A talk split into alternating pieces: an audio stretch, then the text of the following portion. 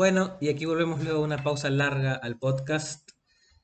Eh, una pausa necesaria para mí, no solo por todas, digamos, eh, las cuestiones políticas que han pasado en, nuestro país y que siguen pasando, sino porque yo estaba particularmente ocupado. Pero ahora volvemos, intentaré mantener ese ritmo de un podcast a la semana.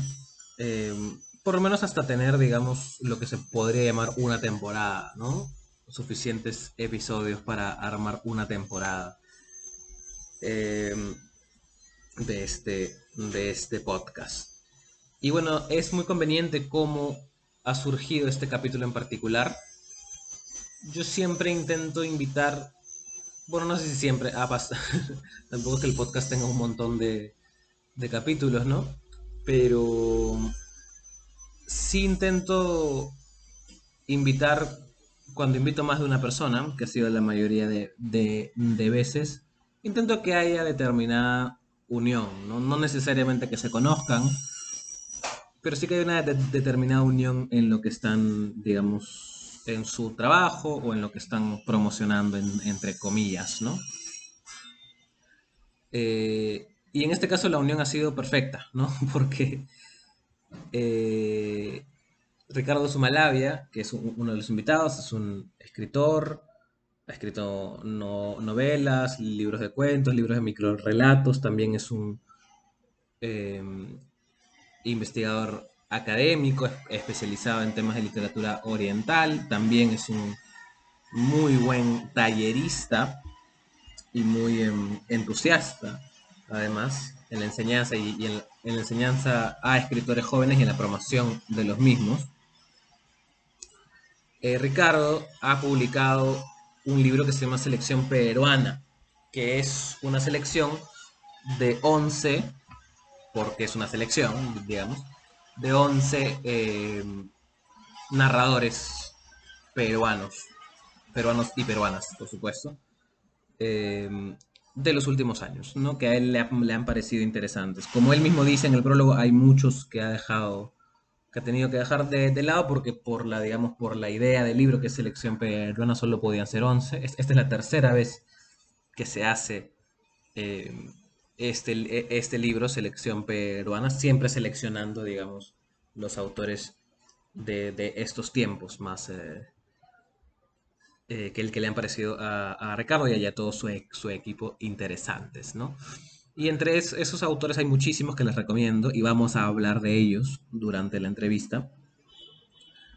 Eh, o hemos hablado, yo siempre grabo esto al, final, así que ya sucedió la conversación, pero ustedes no tienen por qué saberlo. Eh, hay muchísimos autores muy interesantes. Está Malena Newton, em, que es la más joven, de hecho, Yero Chuquicaña, Cristian Briseño, que también hemos entrevistado. Y está JJ Maldonado, Joe Maldonado, quien, y aquí es donde hablo de cómo, digamos, la, las circunstancias ha hecho que sea un emparejamiento perfecto, quien mientras que su cuento aparece en Selección Peruana, ha publicado paralelamente su primera novela, El amor es un perro que ruge desde los abismos.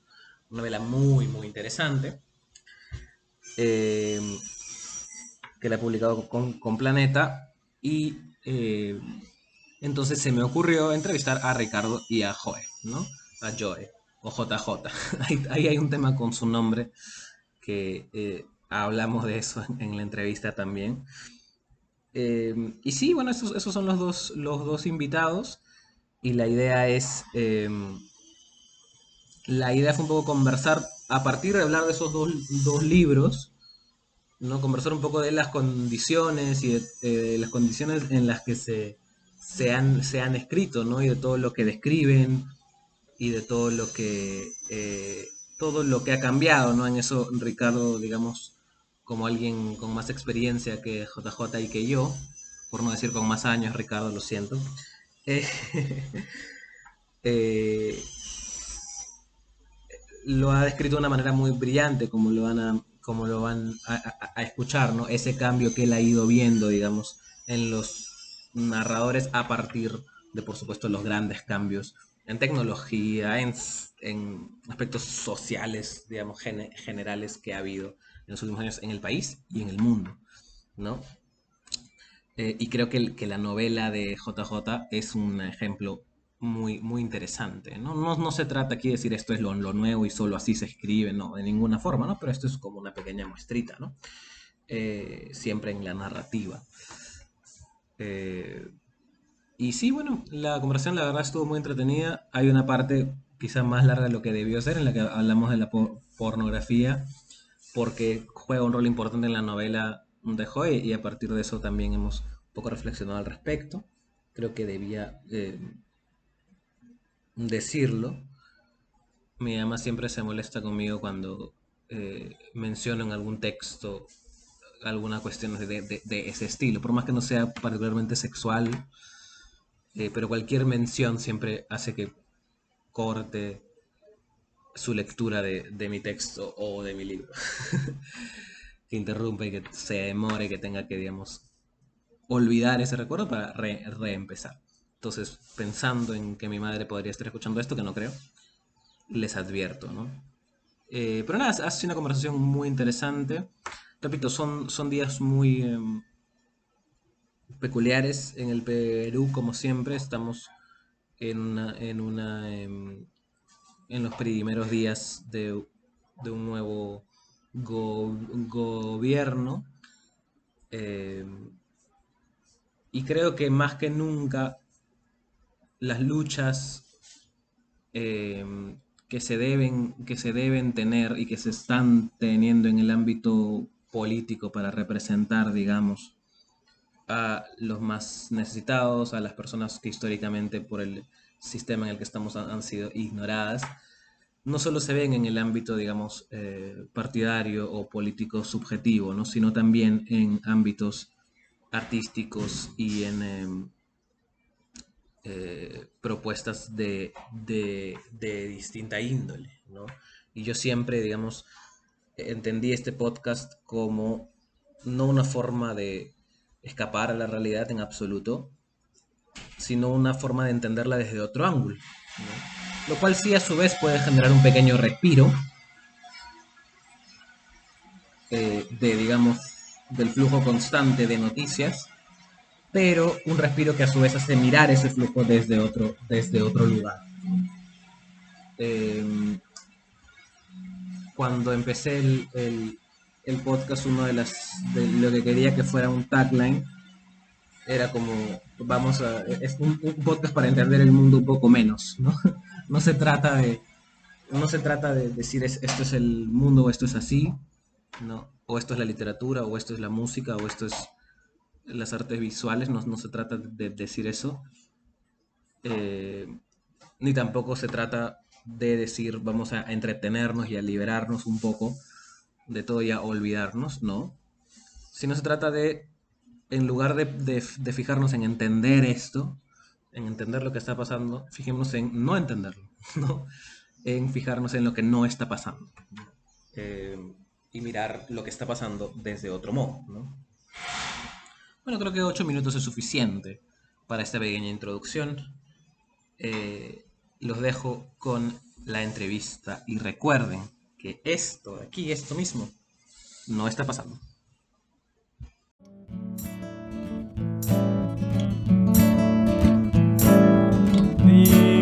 Algo que no he escuchado, escucha algo que no he dicho Solo quiero estar acompañado. Ya todo, todo está visto.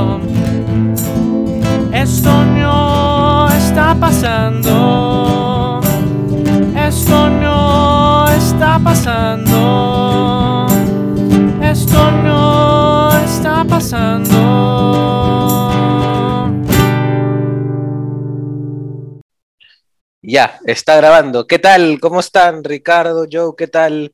¿Cómo los, eh, cómo los está cogiendo esta, estas campañas de sus libros? Joe, comienzo contigo. ¿Cómo estás? Hola, ¿cómo estás, José María? Sí, muy bien. Muchas gracias por la invitación. Eh, yo bastante feliz por lo que, lo que está sucediendo con, con mi novela. Eh, bueno, siendo mi primera novela, creo que ha tenido un resultado bastante interesante para mí como, como escritor. Eh, ha habido reseñas muy positivas, la gente está comprando, etiquetando. Eh, yo ahorita estoy compartiendo algunas cosas eh, en redes sociales. El Facebook lo uso muy poco, por ejemplo. En Instagram yo veo que hay mucho más movimiento de los chicos de Instagramers, ¿no? Que paran etiquetando el libro, este, mandando este, pequeñas historias, sobre todo en gente joven, ¿no? Y, muy, muy, muy contento con eso. Y también este, por haber sido convocado con, con, Ricardo también para la nueva selección peruana, ¿no? Eh, también muy contento que ahí esté uno de mis cuentos. Eh, y nada, muy, muy, muy feliz eh, en medio de esta situación que, que, sigue siendo caótica, ¿no? Claro. Pero, este, pero sí, yo, yo estoy bastante, bastante contento. Y Ricardo, ¿qué tal tú? Le cuento a los que no, no, nos escuchan que acabas de tener la se, segunda dosis de vacuna, así que quizás estás un poco, de, quizás se, se, te escucha un poco más lento, pero sí. estás bien, ¿qué tal? ¿Cómo estás? ¿Qué tal? ¿Cómo estás? En todo caso, esta segunda vacunación me puede servir de excusa para cualquier cosa que diga. De hecho, de hecho la culpa a la, a la vacunación. Muy contento, gracias. Sí. Sí, cuidado, te salga un tercer brazo, como en novela, ¿no? como la, sí. la novela, ver, ¿verdad? Sí. Ah, sí, sí. Claro, y además que hay una película, ahora mismo se me el nombre, pero que menciono en la, en la novela, donde le, le, sale un ojo, hay un tipo que hace unos experimentos y le sale un ojo en el hombro, uh -huh. pero después va, va, creciendo hasta que sale una cabeza. Justo en el hombro, justo en el hombro. Justo en el hombro, en el hombro, y luego termina saliendo otro ser allí. Claro. Es un clásico de los 70, ¿no? ¿Sí? De esas películas Ajá. series B, claro. ahora ya son películas de culto. Oye, Ricardo, pero ¿no has probado en ponerte una cuchara o algo? A veces dicen que se, ¿no? se pega con el, la segunda dosis. Una cosa sí. como esa. Bueno, lo que sí, he hecho sí. es, de, después de, de, vacunarme, ido a, a, darme una gran comilona, y sí tenía la cuchara en la mano, pero para, para alimentarme. Ajá. Este, sí. La cuchara para alimentarte nomás. Sí, en realidad pidió por ese lado. Quería, eh, me pareció algo curioso que decías, yo que es tu primera no, novela y quiero hablar en profundidad porque no la he terminado, la he empezado, pero está genial. Uh -huh. eh, y, eh, y, justo Ricardo es un experto en la, en la, transición de cuento a novela, ¿no? Eh, ¿Cómo ya. fue, Ricardo, para ti un poco esa transición en ese momento? O, o, o, ese cambio que has hecho siempre, ¿no? De a veces escribir relatos, incluso micro relatos, ya llevando al extremo tu, tu don para la concisión, y a veces escribir como historia a un brazo, eh, novelas, ¿no? Ya, bueno, es que en realidad yo no sé si llamaría transición, porque creo que en el fondo nunca he hecho del todo cuento-cuento, ni microrelato, microrelato, ni novela-novela. ¿Me explico? Es decir, es verdad que por una cuestión editorial, hasta comercial, eh, tendemos mucho pues a, a, ponerles etiquetas a los, a los textos, ¿no? Digamos ya la costumbre nos sale, no es más, nos es más cómodo, ¿no? Es más fácil, eh, claro. Sí, sin embargo, desde mis primeros libros, digamos, de cuentos, pues yo recuerdo que, muchos lectores y críticos en su momento me preguntaban pues qué, había hecho, ¿no? Una anécdota muy, para mí que siempre me acuerdo cuando publiqué mi primer libro, Habitaciones, y fue creo César Toro Montalvo, me encuentro con él y me dice, Ricardo, porque él estaba haciendo su historia de la literatura peruana, ¿no? Me dijo, he tenido la oportunidad de leerte y agregarte en mi historia de literatura peruana. Yo emocionado, mi primer libro, ¿no? Qué bien, te mostré en poesía. me, desplomé, ¿no? Porque o sea, me encanta la poesía, pero no había escrito poesía. Y luego me ha pasado incluso, cuando publiqué mi libro, mis correlatos, eh, Enciclopedia Mínima, una, ahora eh, una poeta muy prestigiosa, no voy a decir su nombre, va a mi despacho de profesor de la Universidad Católica, me dice, profesor, este, quiero hablar con usted porque escribo poesía y, y usted escribe poesía y me gusta mucho poesía. Yo no, escribo, yo escribo poesía. Sí, sí, pues usted acaba de publicar un libro, ¿no? Sí. Ya pues por eso está su libro de poesía. Pues, no, no, sí, no se llama enciclopedia ni su libro. Sí, pero no es poesía.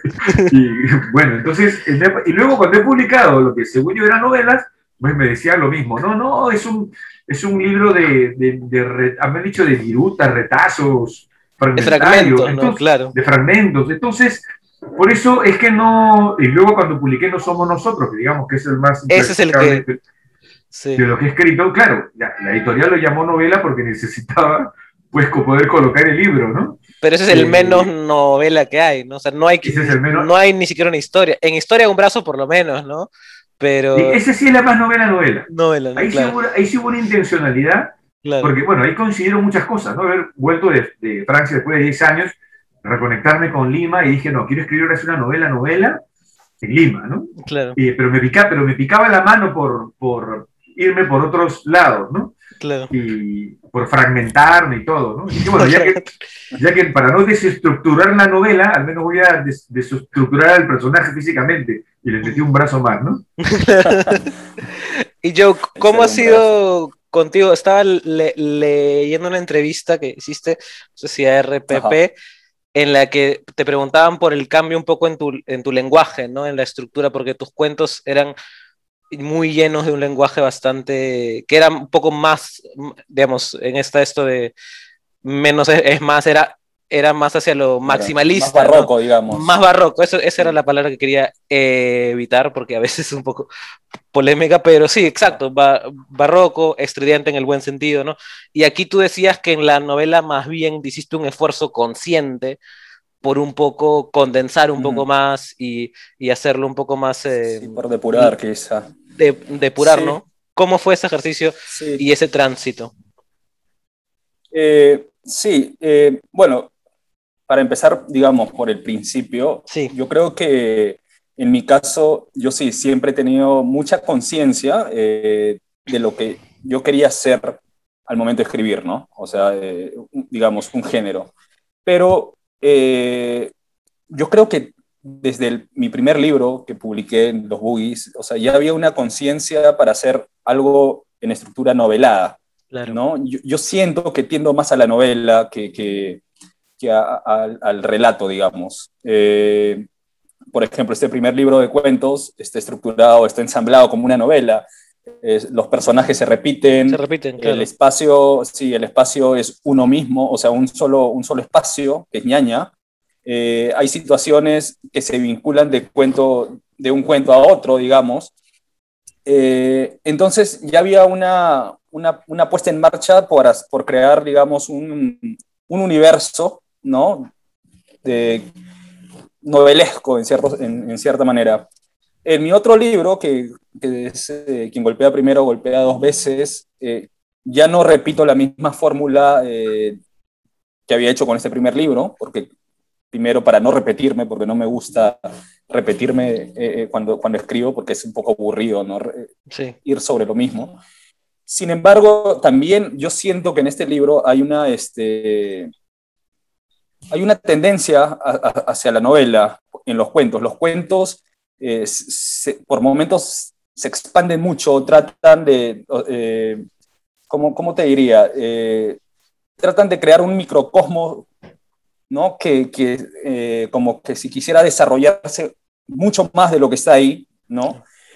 Yo, yo los veo como micronovelas o protonovelas o, un monstruo novelesco, no sé, ¿no? Que está, como una queriéndose construir.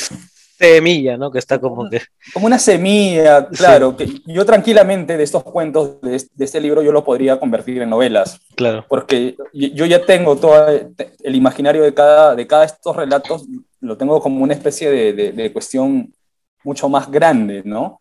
Eh, por ejemplo, yo recuerdo cuando eh, antes de publicar el libro, le envié un cuento eh, conversando con el escritor Hernán Migoya, el español, que ahora vivía acá antes, ¿no? Ahora está viviendo en España. le envié un cuento Valhalla, que es uno de los cuentos de este, de este, bueno, de este conjunto de relatos, y me dijo, oye, porque esto es como una novela que está tensionada en sí misma, ¿no? y sí, pues, ¿no? Y me dice, ¿por qué no la conviertes en novela? Está muy, muy, muy eficaz o muy, muy fácil de hacerla novelada. Y sí, pues, y tiene mucha razón, porque yo en estos cuentos, este, eh, con Ricardo también lo, hicimos la presentación eh, y, y, ha leído los relatos, e incluso uno de estos relatos está dentro de, de, la selección, de la selección peruana. Este, sí, de la selección peruana. Yo en estos relatos trato de, hacer, de, jugar con elementos o con herramientas muy de la novela. O sea, que, es muy difícil a veces ponerlo en, los cuentos porque se pueden notar las costuras, ¿no? Por ejemplo, en, este relato que te, comento que se titula Valhalla, yo utilizo eh, saltos temporales, utilizo este, eh, monólogo interior, eh, utilizo vasos comunicantes. O sea, este tipo de cosas en un cuento, por, el, por la, digamos, por la no, ¿cómo te diría? Por, el, por las exigencias que, que, tiene un cuento o por los parámetros, porque yo siento que los, los relatos tienen, o sea, ciertos parámetros, ¿no? Y no, yo no siento tanta libertad en, en, en, los cuentos. En una novela tú puedes hacer lo que quieras, ¿no? En un cuento tienes que, que ser muy, muy conciso, muy, muy, este, digamos, poner cada cosa en su lugar, ¿no? Y eso no me permitía a mí mucho, digamos, los relatos. Entonces, cuando yo ya escribo la novela, yo ya siento la libertad, la libertad que, que no este, había tenido, digamos, eh, en, escribiendo cuentos, ¿no? Eh, la, libertad narrativa de hacer cosas, de expandirme, de, poner un monólogo interior de ahí de casi 15 páginas, eh, o sea, cosas así, ¿no? Entonces, ahora, ¿por qué es mucho más funcional, el, este, o, cómo te diría, por qué hay una depuración de estilo? No sé si hay una depuración necesariamente en el tema del lenguaje, que a mí me interesa mucho. Sí, claro. O sea, no, no, no siento que sea un lenguaje funcional o, o, informativo. No, no, es una, no, es un lenguaje periodístico en absoluto. No, no, exacto. ¿no? Entonces, eh, pero ¿por qué se siente mucho más, este, digamos, por todo, lo que por, por, todo lo que está exponiendo, por qué se siente mucho más depurado? Por el, la extensión del libro. Es un libro de 250 páginas, hay una historia que, que, se, que empieza a desarrollarse, hay más libertad para, ¿no? Entonces, ese tipo de cosas hace que las costuras las costuras narrativas se sientan menos, creo. Entonces, eso hace que haya quizá mayor fluidez, ¿no? En, en, este libro. Sí, completamente. Eh, Ricardo, eso que, que, hablaba yo justo de, lo, de, de, las costuras en su, de las costuras de una posible novela en su relato. Eso fue un poco lo que viste cuando estabas, cuando estabas leyéndolo, cuando estabas pensando en, en incluirlo en la antología. Sí, sí, sí. De hecho, este, eh, me llamaba la, bueno, me llamaron la atención muchas cosas con, con los autores que he incluido, en el caso del, libro aquí de, JJ, que ya no sé si te llamo yo JJ. Sí, yo pregunté eso antes, yo, yo hice la, la pregunta antes. Sí, como, como, el cantante de Café Cuba va cambiando de identidad. Como Prince. no, en realidad, en realidad yo tampoco ni, sé ya, porque, o sea, por ejemplo, a mí, mis padres, o sea, mi madre me dice Joel, mi, mi, papá me dice Joel, mi abuelo me dice Joe, entonces, este, y yo ya estoy como que confundido, no sé cuál es, pero díganme como, como les parezca, como les salga en ese momento, yo no, tengo ningún problema. Bueno, entonces aquí con, con Joe, eh, no, sí, eh, me refería a sus, a sus cuentos, eh, sobre todo, efectivamente, a mí me, yo notaba una impronta eh, del, relato norteamericano, es decir, que, que, apunta más a un relato de, largo aliento, digamos, si lo comparamos con la tradición cuentística peruana, donde nos movemos pues entre 10, 12 páginas y, y es, vamos, es como apunta más hacia un centro específico, ¿no? En el caso de, sus cuentos, más bien es al contrario, ¿no? La, fuerza va hacia afuera y eh, pueden ser cuentos eh, que se manejan muy bien eh, en su amplitud.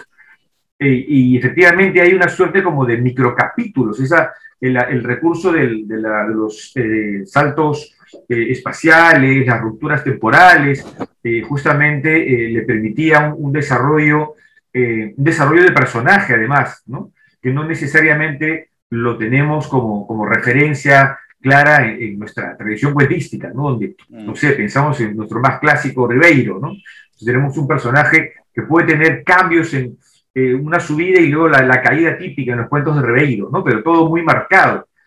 Eh, eh, pocos relatos de, de, Ribeiro son de amplio desarrollo del personaje, salvo, por ejemplo, Alienación y uno que otro, ¿no? Pero que son los más largos, fíjense son lo, menos frecuentes, digamos, en, el formato eh, Y, en cambio yo sí veo el, este influjo, como digo, el relato eh, norteamericano más, más amplio, eh, pero no, no tan, pero por la estructura, por la estructura. Y por otro lado, eh, en, lo, en, lo, en cuanto a lo temático, en cuanto al contenido, sí me llamó la atención pues su, su referencialidad a una, es decir, donde parece una película de Tarantino hecha en ñaña. Es cierto, es decir, claro, entonces esto, es decir, que puede funcionar, y lo cual me parece magnífico, es decir, que te, que te, tomes esa libertad, es decir, eh, porque antes eh, otros narradores, algo que a mí no me gusta mucho, es cuando noto el influjo eh, de otra literatura, o sea, me gusta encontrar la tradición, pero no la copia, es decir, me gusta cuando yo leo un texto, un cuento y digo, wow, se nota que ha habido este autor, este autor, me está haciendo un guiño con este cuento, con este poema, y eso a mí me encanta. Pero no tanto cuando veo un cuento, digo, este cuento es una versión local de ese otro cuento, ¿no? Entonces, en, sus cuentos de lo que sí me gusta es que, logra eh, apropiarse de recursos, pero para sus preocupaciones. Claro. Ahí, ahí hay, un, ya hay un avance, ya ahí ya notas eh, eh, un cambio generacional, si quieres, en, el tratamiento de, de, los recursos, ¿no? Los de mi generación asumíamos otros recursos, pues en el caso de, de Joe y lo de su generación, dependiendo, van, van nutriéndose de diferentes eh, referentes y los van, los van adaptando. ¿no? Y sí, efectivamente, todavía no, no, tengo la novela de yo, pero este, sí logro, por lo que me estás diciendo, pues, digamos, vislumbrarla, digamos. ¿no? no me sorprende que haya dado ese paso, era como el paso necesario para él. Claro, y ahora me tomo eso que, que dices eh, y, eh, y, hablando de El amor es un perro que ruge desde los abismos, que creo que está en mi top 3 de mejores ah. Nombres de novelas en, los últimos años, es buenísimo. es, es un gran nombre para, una, para, para, un libro. Y em, habla Ricardo justo de esta, eh, como este, este Tarantino en ñaña, ¿no? Que, que, y, em, y habla de estos recursos que son no copiados, sino adaptados y mezclados con otros y, forzados, y no forzados, sino llevados a, extremos que normalmente no los habíamos visto. Y yo apenas empecé a leer eh, El amor es un perro que ruge desde los abismos, em, que repito, no lo he terminado, eh, pero me sentí que estaba leyendo una novela cyberpunk, ¿no? O sea, sentí que estaba leyendo una novela, digamos, posapocalíptica, ¿no? Que tenía esta onda muy eh, Evangelion, ¿no? Muy, digamos, influenciada por, por el anime. Eh, y no sentí que estaba leyendo una novela que ocurría en el, en el Perú, en el Callao, ¿no? Hasta que, pero ves, pero ocurre en el, en el Yauca, como, como lo dice la, la novela misma, ¿no? Entonces, ¿cómo fue esa, esa, esa, me, me parece fascinante esa idea de, digamos, de, de, de construir un poco el espacio realista peruano del Callao y eh, darle todo a este, toda esta eh, cuestión llena de, referentes que lo, llevan a ser casi una novela, no diría ciencia ficción, porque eso ya es un género en sí mismo, pero sí, pero con, eso, con ese tono hiperrealista completamente. Esa es la idea, ¿no? Como, o sea, hay los nombres, los conocemos, ¿no? Los, los, espacios, pero están completamente deformados, más deformados de lo que ya son en, en la vida real, ¿no? A, a, unos extremos. ¿Cómo, ¿Cómo, fue un poco ese ejercicio en términos de, de escribirlo, ¿no? Ya. Este, bueno, en principio creo que hay un tema de que no, no, nos guiamos de lo que debería ser eh, los espacios por lo que hemos visto ya antes. O sea, tenemos eh, películas o, tenemos, este, no sé, informes periodísticos o tenemos eh, libros, ¿no? Que pueden, no sé, eh, evidenciar lo que fue la Magdalena de los 90, de los 80. Te hablo de, no sé, Generación Cochebomba, por ejemplo, o Ciudad de M. hay reportajes de televisión que nos han mostrado cómo ha sido el Callao, si no hemos conocido el Callao, o que nos ha mostrado cómo es San Juan de, Lurigancho o San Juan de Miraflores. Sin embargo, este tipo de cosas, eh, te podría decir que, que son un tipo de realidad, una forma de ver los espacios, pero no son los las únicas maneras de ver los espacios.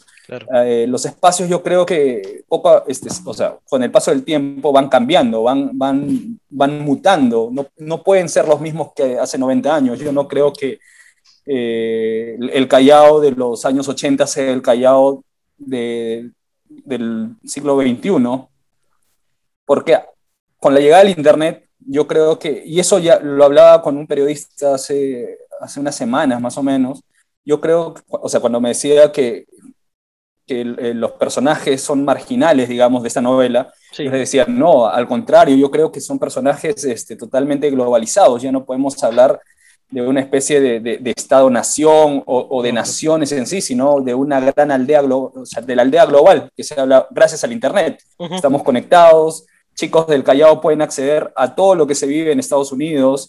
Eh, y, no te estoy hablando de, de ahora, sino de, de, inicios del siglo XXI, de los años 2000 con el MTV nomás.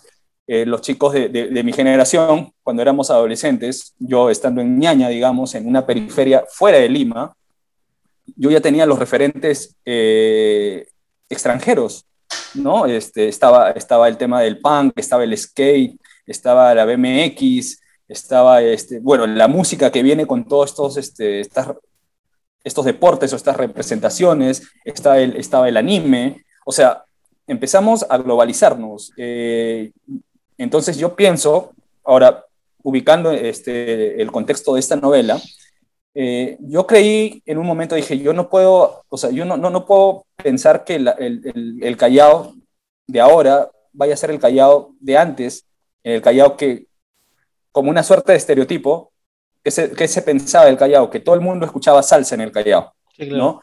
Que, que, todo el, que todos los que entraban al Callao salían sin su billetera, eh, que todo lo, lo, único, el único deporte que estaba en el Callao era el fútbol, pero, o sea, cuando yo he visitado el Callao, ya, este, o sea, cuando me iba, por ejemplo, a, los campeonatos de skate entre, entre, entre barrios, ¿no? Entre distritos, iba al Callao, yo veía otra cosa cuando yo este, iba creciendo. Yo veía un, un Callao ya sin salsa, ¿no? Veía un Callao con, con gente escuchando freestyle o hip hop o rap. Eh, eh, yo ya no veía gente que este, jugaba pelota en el, en, en el Callao, veía skaters, o sea, con una caja, su tubo, sus, el van, dándole al skate, rompiendo la, la, vereda, como se le dice, ¿no? Este, ¿Qué más? Yo, yo veía que la gente ahí este, quería tener otro tipo de profesión que no se pensaba, uno que pensaba, digamos, hace, hace tiempo que en el Callao, la gente que quería ser, ¿no? Por una cuestión de, de estereotipo. eh, ahora yo veía chicos que, que, que, querían ser, no sé, pro gamers, querían ser skaters profesionales, ¿no? Este, ya, ya no veíamos a, a, los chicos que querían, no sé, trabajar en, el, en el, puerto del Callao o, o, trabajar en ENAPU o no sé, cosas así. Entonces, los estereotipos se van rompiendo con el tiempo. Entonces, yo cuando, cuando este, empecé a escribir este libro, yo tenía consciente de eso. Decía, yo no puedo, no puedo narrar un Callao de los 90 porque lo estoy ambientando en el siglo XXI. Además, eh, yo no he vivido en el Callao naturalmente, pero para crear esta novela dentro de este Callao, me inventé un Callao dentro del Callao, ¿no? O sea, me inventé una zona de bloques donde vivían estos chicos y esta zona de bloques, como tú me has dicho que tiene este, unas cuestiones muy de, de, de, cyberpunk, que sí puede, puede, puede haber este, mucho de eso, porque cuando yo construí este espacio, ¿no? Este, el espacio de los bloques, eh, yo, yo no pensé en, en un espacio de la realidad. O sea, yo, yo, no. no. yo no pensé, por ejemplo, en el Callao, no pensé en Ñaña, no pensé en Canto Grande o en el Rimac. Mis referentes eran, no sé, este, Neo Tokio de Akira, por ejemplo. Mi referente era Ciudad Gótica de Batman, este, cosas así. Entonces yo fui, fui, creando esto a partir de eso. Y porque dentro de este mundo inventado yo ya podía este, trabajar con tranquilidad mis materiales, ¿no? Este, podían suceder cosas que eh, eh, en, en un relato exactamente realista, digamos, no podrían suceder, ¿no? Como en el caso, más adelante seguro, cuando ya estés avanzando la novela, hay una parte que unos pollitos este, comen carne o son pollitos asesinos o quieren sacar pollitos asesinos, una cosa así de estos chicos. O hay este, eh, productoras clandestinas de, de, anime porno, ¿no? Sí, claro. Eh, o hay un chico que es un masturbador compulsivo. Entonces, cosas así no podían suceder pues en un espacio eh, ya establecido, tenía que suceder un espacio inventado. Entonces, yo me invento este espacio dentro de, del Callao, ¿no? Es claro, un Callao es, inventado totalmente. Es un Callao sí. inventado eh, hiperreal, ¿no? Completamente. O sea, no sí. porque, porque no es, digamos, un Callao, eh, o sea, no es Macondo, ¿no? O sea, no es una ciudad inventada. Ah, no, claro, no, no, no, no. Completamente hiperrealista, ¿no? En, un sentido. Y mencionas la pornografía, que es una. Eh, no sé si en tu vida personal, pero en la novela es muy importante. yo creo que es una marca, este, yo creo que es una marca muy generacional. muy generacional, sí, estoy de acuerdo. En, línea. Sí. yo recuerdo que hace, hace gratis, ¿no? Este, porque, o sea, gratis, hubo, hubo un momento, creo, en que, la, o sea, en que, y es un tema que suena gracioso, pero creo que sí es un cambio de paradigma, en que la pornografía pasó de ser una cosa que los chicos jóvenes veían en revistas o que había que, que, pasarse VHS a, hacer algo que puedes entrar a una computadora y poner XXX y encontrar un montón de cosas, ¿no? Exacto, exacto, totalmente, totalmente de acuerdo. Mira, yo, este, yo recordaba pues una conversación que tuve en, la Católica, en, una, en, un evento que hicieron hace, hace, hace algunos años, y, vino un escritor chileno joven, este, no recuerdo su nombre bien, pero escribió una, una novela, él era muy joven, yo tenía esa época 24, 25, él tendría 21, escribió una novela que se llama Charapo. Eh, Pablo Chen. Pablo Chen, claro, Pablo Chen, eh, muy joven, muy joven. Y recuerdo que él eh, en la conversación empezó este, a hablar también de la influencia de la pornografía para la gente de nuestra edad. O sea, cómo la, pornografía en línea, claro, ¿no? Cómo, cómo ha influenciado en la narrativa. Y precisamente él, cuando ya salimos del evento, y nos estaban molestando ahí, porque este, recuerdo que uno de o sea, los participantes o, o los asistentes ¿no? Como que decían, es una generación muy, muy, por, muy, del, muy pornógrafo, una cosa como esa, ¿no? Eh, recuerdo que Pablo, Pablo Chen me dijo que tenía un cuento, un cuento este, precisamente sobre la pornografía. Y, casualmente yo también había escrito un, relato sobre la pornografía y, y, había una chica más no recuerdo su nombre, este, que también había escrito un relato, o sea, pero esto no lo dijimos en la presentación, sino saliendo, conversando. Y como te digo, hay, hay un montón de, de, este, este, tipo de cosas, conversando con Leonardo Ledesma, también es este, un escritor de mi generación, también tiene un cuento llamado Porno incluso. Entonces, es, es, es un tema que, que, viene ya del Internet en sí, ¿no? El Internet es este, que no, no, no podemos pasar por alto. Yo creo que, que toda la, la, gente joven, algún, en algún momento, en algún momento ha tenido que ver, o sea, eh, quizá, quizá no, no de manera intencionada, puede haber sido de manera accidental incluso, pero en algún momento debe haberse topado con esto porque es, es parte de nuestra realidad, es parte de lo que, cómo nos hemos educado, cómo nos hemos crecido, quién no ha hablado en el colegio de, de, de, de las páginas para adultos, ¿no? Este, y de todo eso, pues.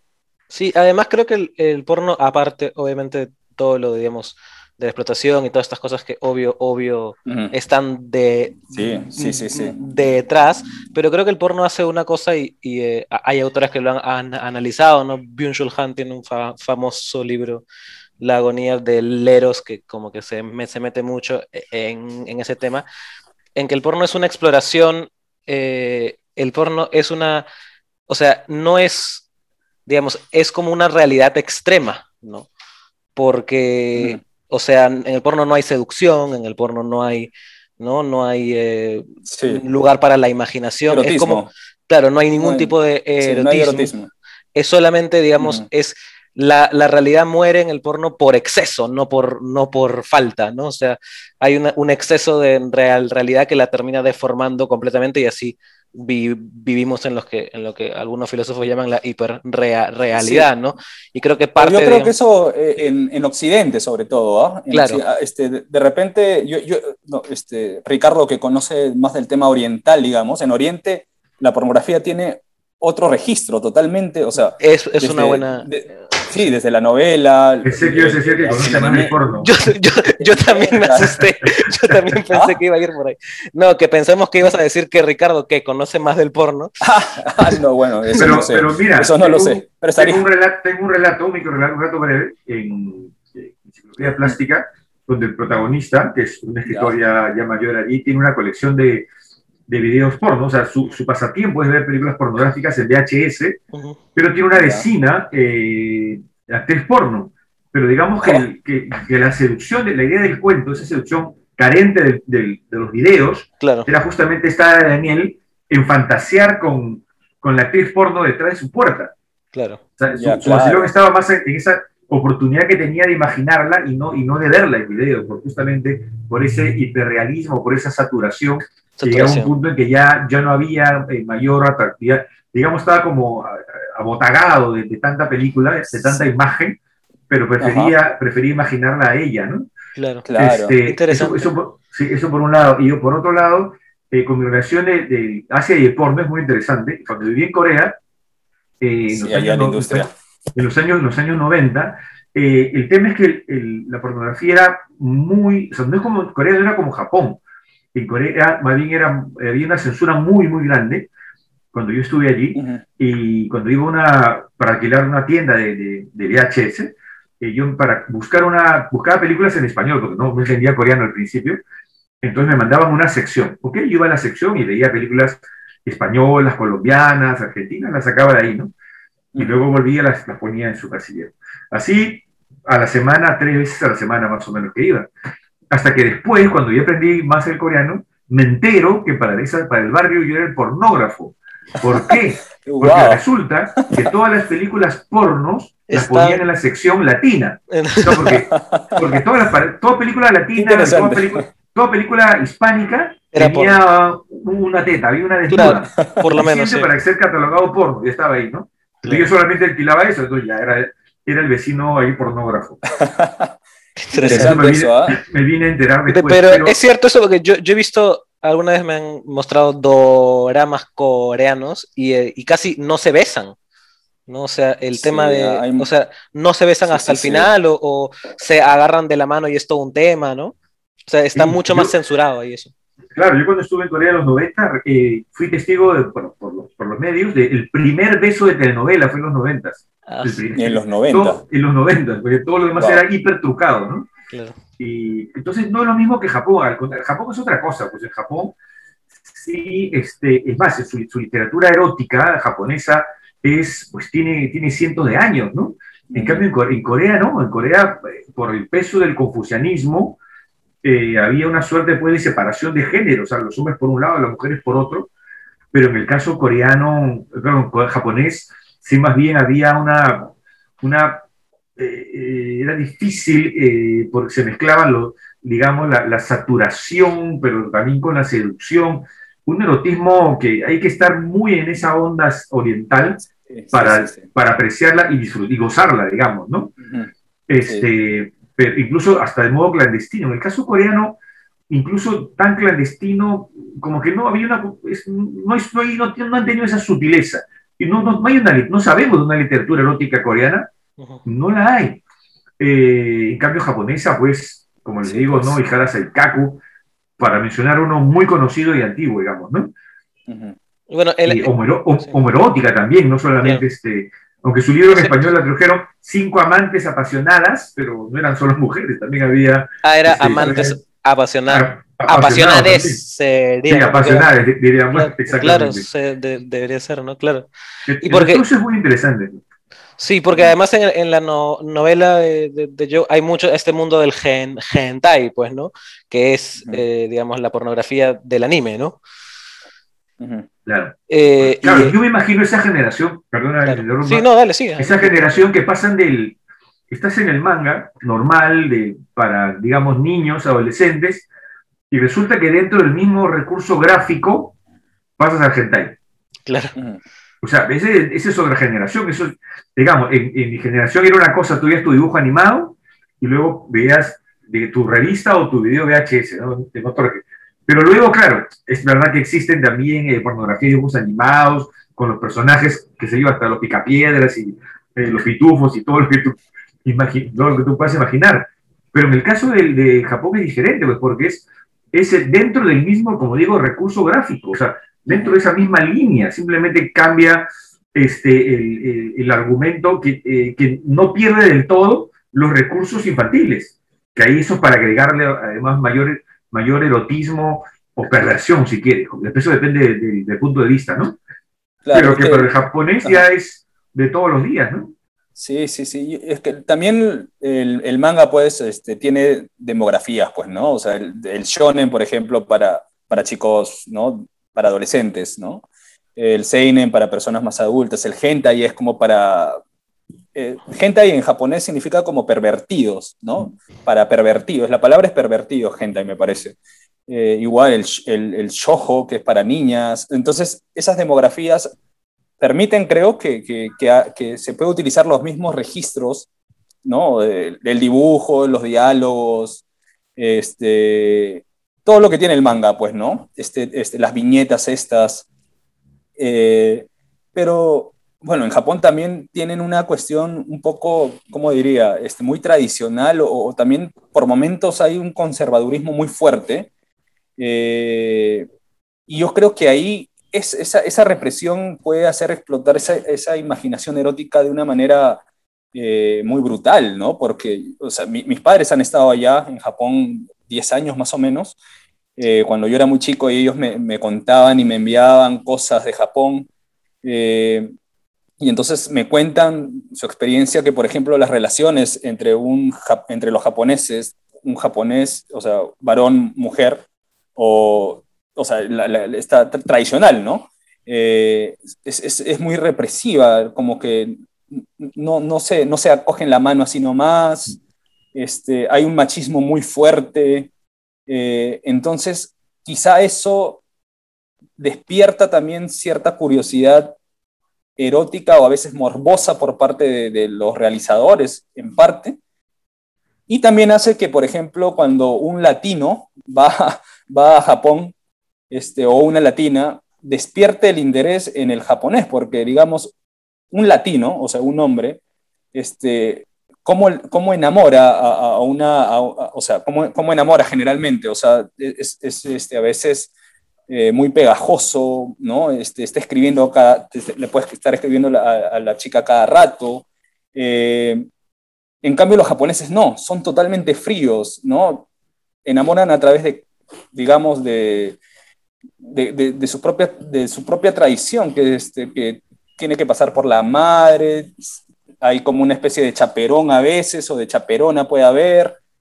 Eh, igual, las latinas que son mucho más este, eh, extrovertidas a veces, no todas, ¿no? Pero este, creo que es el espíritu latino, ¿no? Y eso como que despierta un poco a veces la sorpresa de, de los, bueno, de los japoneses, al menos como vieron mis padres, y eso puede hacer que, este, eh, por ejemplo, en la pornografía también hay una ley en Japón que no se permite ver las, partes íntimas de, las personas, ¿no? Les ponen como un mosaico, ¿no? cuando, cuando no ponen eso, eh, la película simplemente no sale, no sale en Japón, o sea, la película porno. Entonces, hay, hay un montón de cosas eh, ahí muy interesantes como para, para poder estudiar o ver o analizar que, Oriente, pues también es una, una o sea, un gigante de todo, ¿no? Es una potencia narrativa, este, y, de, muchas expresiones que a veces para nosotros en Oriente, o en, perdón, en Occidente, eh, no, no, no, llegamos a entender del todo a menos que, que, que, lo estudiemos sus formas, pues, ¿no? Claro. Sí, y es muy interesante cuando hablabas de la aldea global como Oriente, y, espero no, sonar exotista ni nada por el estilo, ¿no? Porque no, no conozco realmente tanto como, como Ricardo, que sí eh, ha estudiado mucho sobre toda la literatura coreana, pero me parece muy interesante cómo en Oriente, y pienso en Japón, ha llegado, la, o sea, cómo, cómo, cómo ha cambiado esas culturas a partir de la globalización, ¿no? Eh, y cómo todo eso ha llegado hacia nosotros con los animes y, ¿no? y cómo todo forma parte de la aldea global, cada espacio aún con sus tradiciones, ya no de la misma manera que antes, como tú decías al principio de la entrevista, Joe, ya no hay esa em, idea de Estado-nación, ¿no? ya, ya todo es líquido, como, como dicen. Em, pero, eh, digamos, aún hay determinadas identidades y formas y estilos pero sí, Oriente también ha sido afectado por la, por la globalización y ha llegado a nosotros, ¿no? Que se ve mucho en tu libro también, ¿no? Hay una estética muy de anime, ¿no? Que sin duda, mm.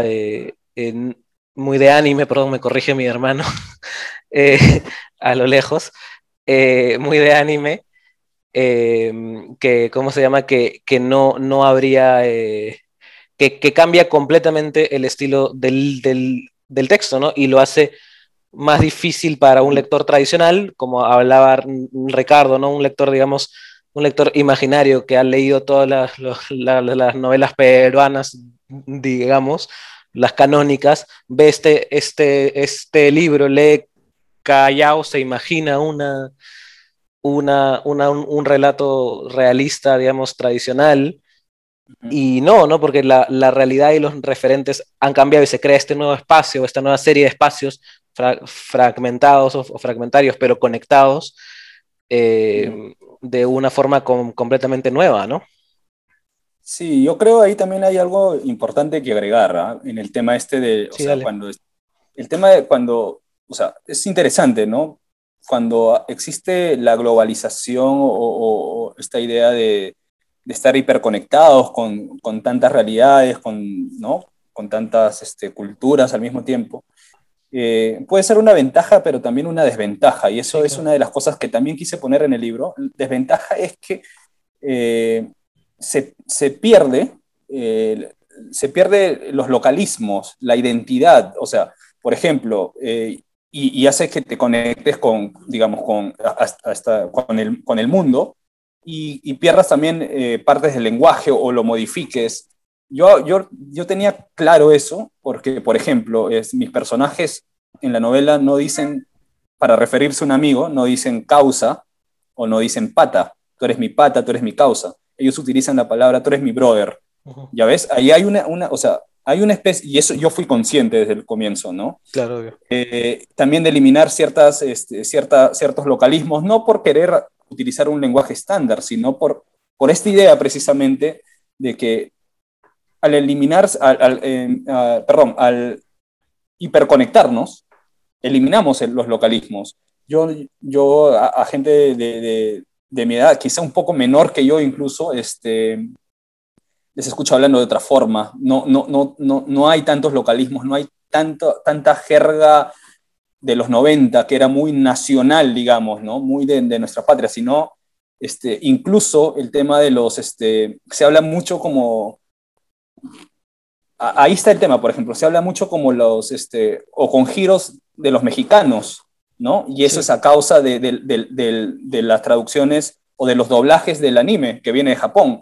La gran industria del doblaje está en México, o sea, sí. México y Argentina, pero generalmente en México, que es donde traducen casi todo y, tienen un nivel muy alto. Entonces, eso contamina nuestro lenguaje, contamina nuestra forma de, escribir, de hablar, de pensar incluso, de, digo, de la, generación que ha crecido viendo televisión, eh, consumiendo internet, animes, entonces, eh, eso era algo que yo tenía muy en claro, ¿no? Eh, por eso tampoco no hay tanta jerga local, ¿no? Y, y, yo creo que se puede, se, se, puede entender tranquilamente y se lee, se lee bastante, sí, claro. porque el libro no, no, trata de eso, ¿no? Pero es parte de su constructo estético. Claro, es parte de las condiciones en las que está siendo escrito y concebido, ¿no?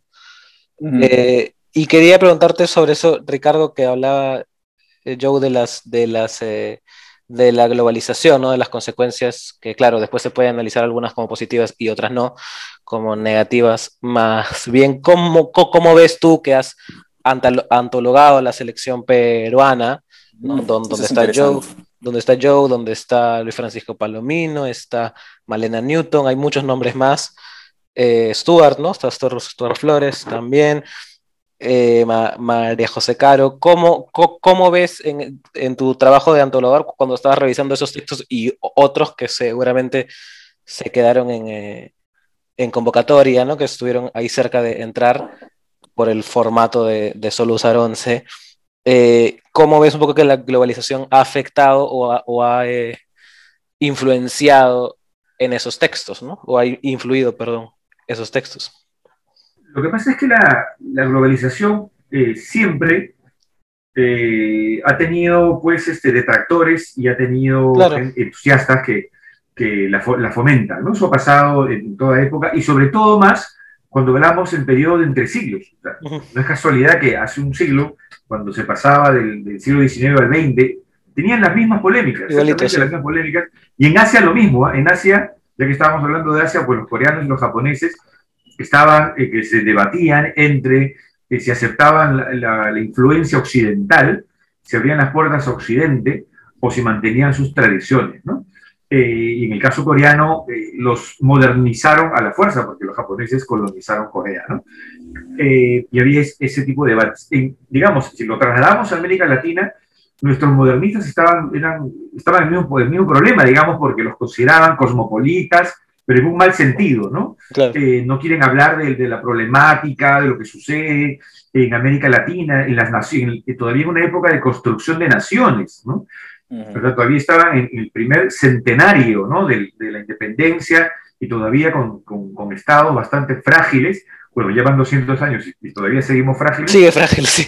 Seguimos frágiles. Pero se imaginan en esa, en esa época todavía, y de pronto vienen, viene una nueva generación de escritores, eh, una suerte de globalización también, porque hablaban de, de, hablaban, de Japón también, de otros temas de Japón, pero igual siguen hablando de Japón, de viajes en Asia, de Europa, Claro, de los viajes, sí, pues la literatura de los viajes.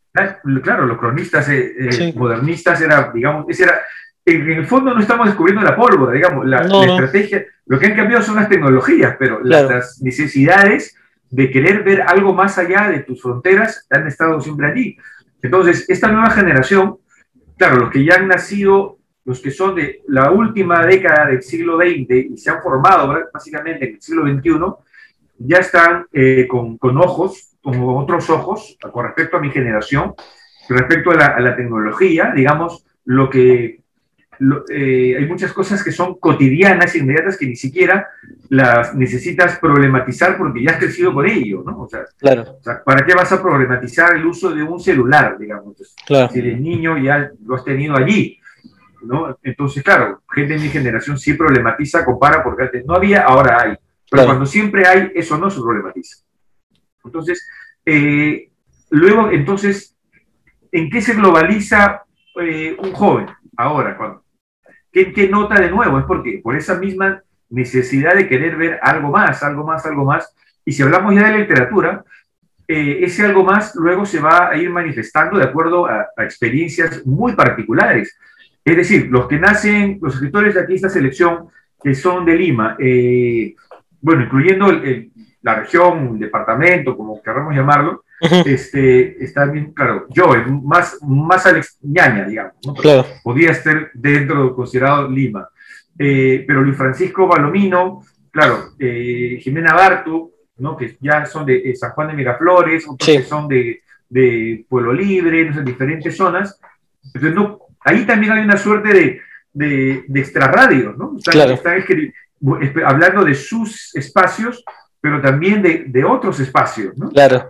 Esto es algo en el cual ya no, creo que ya no tienen esa obligación de, y la novela de, yo, eh, que, que ya me dio más curiosidad todavía de leerla, me parece, es decir, la- alguien de, que, se- que crece en ñaña escribe la novela que, que pasa en el Callao, ¿no? Y inventa un Callao. Si nos pusiéramos así muy nacionalistas, pues estoy seguro que los, del- los críticos los del Callao te, te atacarían, yo te buscarían. ¿Cómo es posible que alguien de ñaña quiera hablar de nosotros? Porque ahora se puede, justamente, porque ahora sí se puede. Ujú. Antes no, o sea, antes tú tenías que hablar únicamente de tu, de tu barrio, de tu zona, ¿no? Se quería la gran, ¿quién escribe la gran novela de Jesús María? ¿Quién escribe la gran novela de Barrios Altos? La Claro. gran novela de Magdalena, así como, como que todos tienen, como, un- como una alta misión. Yo creo que esa, yo, esto no ha desaparecido, pero ya eh, hay escritores jóvenes que dicen, ya no, que ya no asumen esa preocupación. No, claro. Ok, es, que, que es la misión de otros Claro, la misión de otros, porque seguimos encontrando escritores, yo que he revisado eh, eh, y he encontrado afortunadamente muy buenos autores para esta selección, y escritores, escritoras, pero también hay jóvenes, la verdad, pues, todavía muy malos, ¿ah? todavía hay escritores jóvenes, escritoras con paradigmas a lo, a lo a Ribeiro, digamos, ni siquiera Sí. Ribeiro, hasta, hasta más atrás, Taciro Alegría, López Albuja, Larguez, que son autores que me gustan, pero ya no para escribir así ahora, siglo XXI. Y también he encontrado, ¿no? Entonces, como, como en poesía, a, a mí me pasa que leo gente de mi edad que parece Rubén Darío, ¿no? Como que, Claro, o, o- o Becker, incluso o, todavía. o Becker. Becker, sí, sí. como Ahora, y que. Darío es bueno, si lo ubicas en su contexto, Claro, por supuesto. a Darío. No, y es Pero- eh, Pero ya no ahora, pues ya no ahora. Claro, ¿no? sí, claro. Entonces, ahora lo interesante de estos jóvenes narradores es que ya tienen, ya tienen mayor libertad de utilizar todos los códigos, ¿no? Digamos, la, más joven, este, o la inédita aquí es pues Malena Newton, su cuento pues, a mí me parece buenísimo, que, con una frescura, es lo que me gusta, que hay una frescura donde ya lo, el lenguaje cotidiano ya, ya lo, lo, integran de una manera más natural, si ya no están todos necesariamente buscando un lenguaje literario que suene pues a la gran frase, voy a su, para subrayar aquí, para que luego ser citado, no, sino van más al, al, a lo rápido, a lo coloquial, sin, sin caer en lo funcional, ojo, sin caer en lo funcional. Eh, eso, eso es interesante, ya están en, es decir, donde se puede encontrar hasta lirismo en, en lo cotidiano también. O sea, son nuevas formas de, de, poeticidad, ¿no? Tú, sería poeta, lo sabes este, bastante bien, ¿no? Eh, eso es lo interesante que he encontrado en, en general como, como, un rasgo, ¿no? Y también las, como veía, las, las influencias eh, en, múltiples, múltiples, pero también incluso lo, leyendo la literatura nacional, pero ya no con el, el rótulo de por ser nacional, ¿no? Claro. Creo que eso, ahí se nota la diferencia. Claro, hay una idea, o sea, claro, es curioso, obvio, la, y sé que ya te, te queda poco tiempo, Ricardo, eh, pero eh, la, ¿cómo se llama? La, la idea del, del, libro de selección peruana es, es obvio, autores que hayan nacido en el Perú, ¿no? Pero creo que la, la eh, edición, como está hecho y, por lo que te has, dado cuenta, ya no, o sea, no, es que estás diciendo esta es la literatura nacional, ¿no? O sea, ya, no, ya no hay eso, ¿no? Sino bien son solo los que han, crecido en el Perú y, escriben, digamos, y son peruanos y por ahí comparten algún tipo de vivencias y de referencias, pero no, están en busca de una construcción, de una identidad en absoluto, ¿no? Ya, no hay esa ilusión. Sí, exactamente. Eh, sí, eh, no sé, Ricardo, si te tienes que ir porque dijiste que tenías... No, diga, ¿Sí? dame, sí, sí, sigamos. Ah, ya, ah, ya, continuamos. eh, no, y quería, quería preguntarte, Joe, ya que, ya que mm, hablábamos de, de eso, justamente eh, eh, hablaba Ricardo de las influencias, ¿no? Y, y, cuáles fueron un poco, no necesariamente uh -huh. ya en esta novela, sino en general en tu... Uh -huh en tu, eh, en tu digamos, eh, experiencia como lector y como alguien que vecina y que, le, y, que, y que ve series y todo esto, ¿cuáles fueron un poco las, eh, las influencias que te han marcado? ¿no? Y que, que, bueno, que ya hay varias que se ven, eh, creo que, y a propósito en, en, en la novela y, y, en tus sí. cuentos, pero ¿cuáles un poco esos, sí, sí, esos, esos eh, textos o películas, rep, repito, o, o series o, o, comerciales, no sé, o, o esto que, que, te marcaron, ¿no? Sí, este, bueno, a mí creo que me ha marcado mmm, muchas cosas al mismo tiempo, o sea, claro. muchas narrativas. El, el libros, eh, mira, yo tengo una, es, es raro, mi, mis, o sea, mis gustos particulares son casi siempre, el, es la literatura más clásica, ¿no? Me gusta mucho, este, eh, no sé, William Faulkner, por ejemplo, me gusta mucho, y siempre regreso a Faulkner, eh, me gusta mucho Flannery O'Connor, me gusta Dostoyevsky, o sea, tengo una pasión por Dostoyevsky enfermiza casi, para, como para rezarle cada noche. eh, ¿no? A, a, atrás se puede ver, ahí están los tomos completos de Dostoyevsky, todo Balzac, ¿no? O sea, mis, mis gustos son bastante clásicos, ¿no? Eh, pero también, bueno, ahora último voy le, este, leyendo literatura mucho más, este, digamos, última, pero última para mí, entre comillas. Eh, voy descubriendo autores de, de, acuerdo a las cosas que voy escribiendo también, ¿no?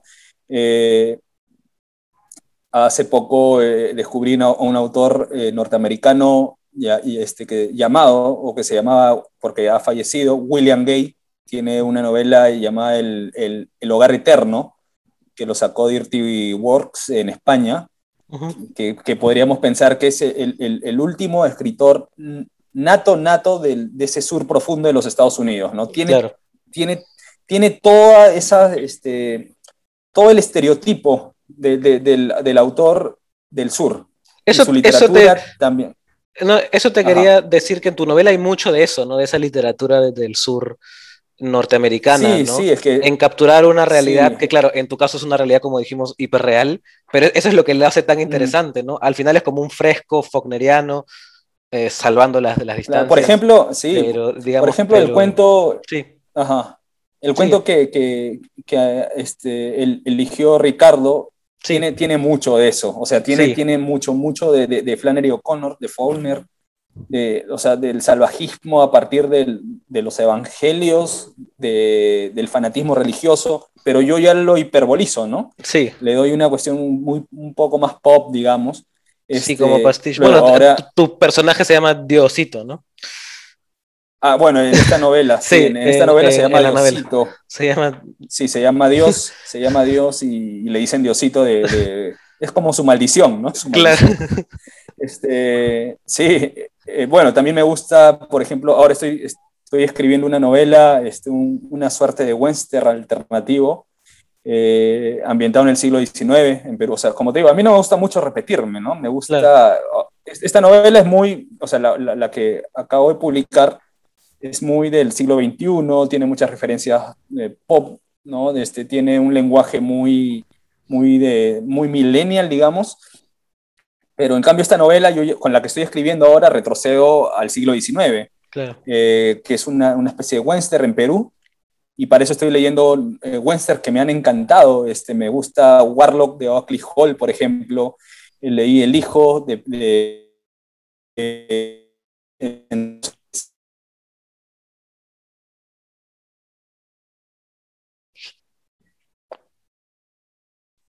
eh, leo los mangas, pero no los leo en físico, los leo. Eso, lo, el, el, manga es el único, la única cosa que puedo leer en digital. Yo no, no soy un lector de.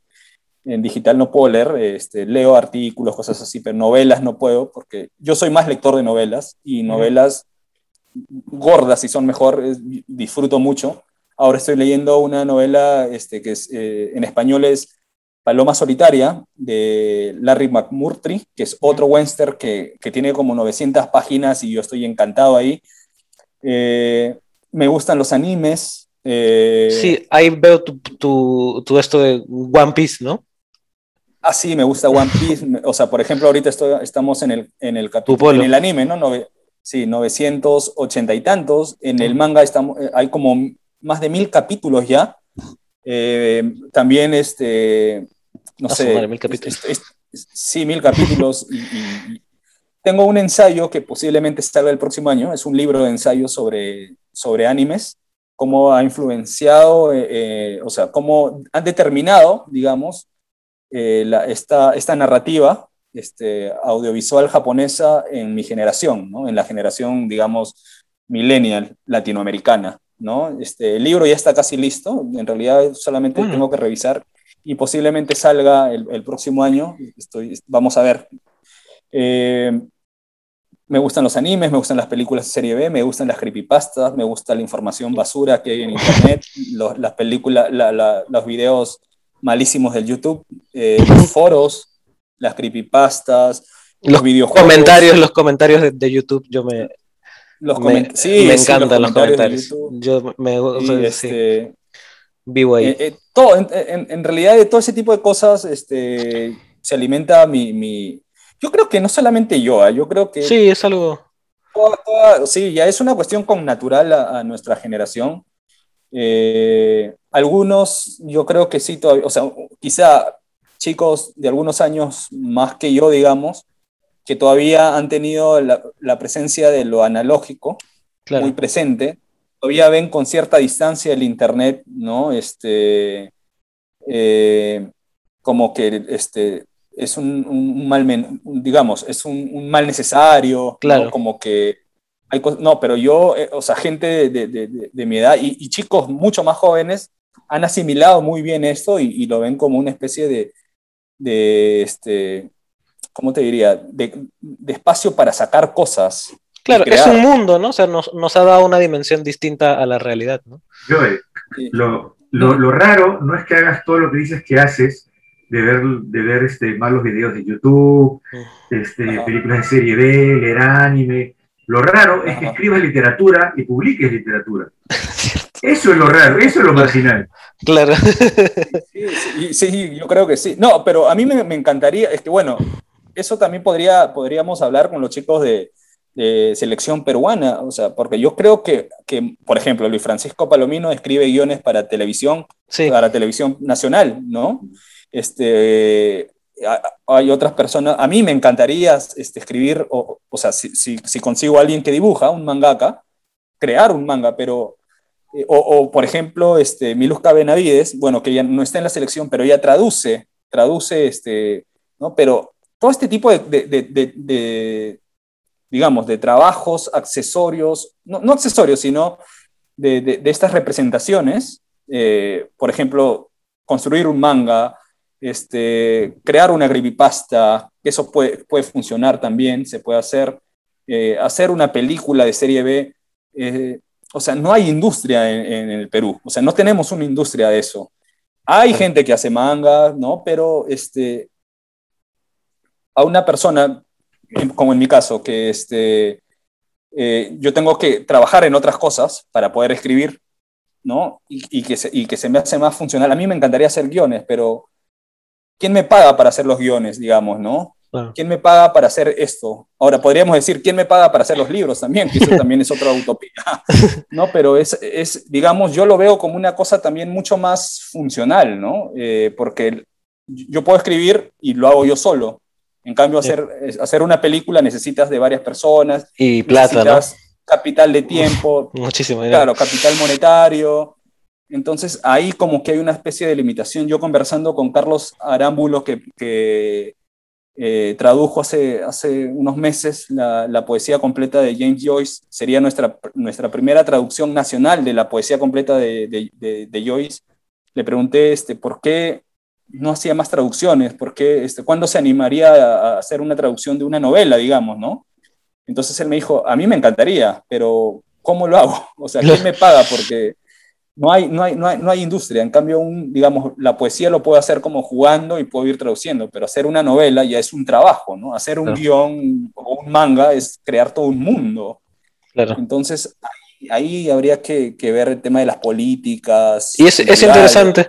Es interesante eso que hablas porque no, no, no quiero compararte con, con Dios, Diosito, con tu personaje, porque es el extremo, pero ese es el extremo de lo que hablas, ¿no? De ese vivir en, en, o sea, en un país donde recibimos todas estas cosas, pero no tenemos industria en ninguna de, de esas, y, eh, y sí, empieza pues. a haber, o sea, a, el otro lado de la globalización, ¿no? La precariedad, el ir de un, de un trabajo a otro, todo este trabajo que tiene eh, haciendo los, los hentais, ¿no? Como que creando estos nuevos discursos de realidad, de, de, deformando mm. la realidad que recibe en otra deformación constantemente, ¿no?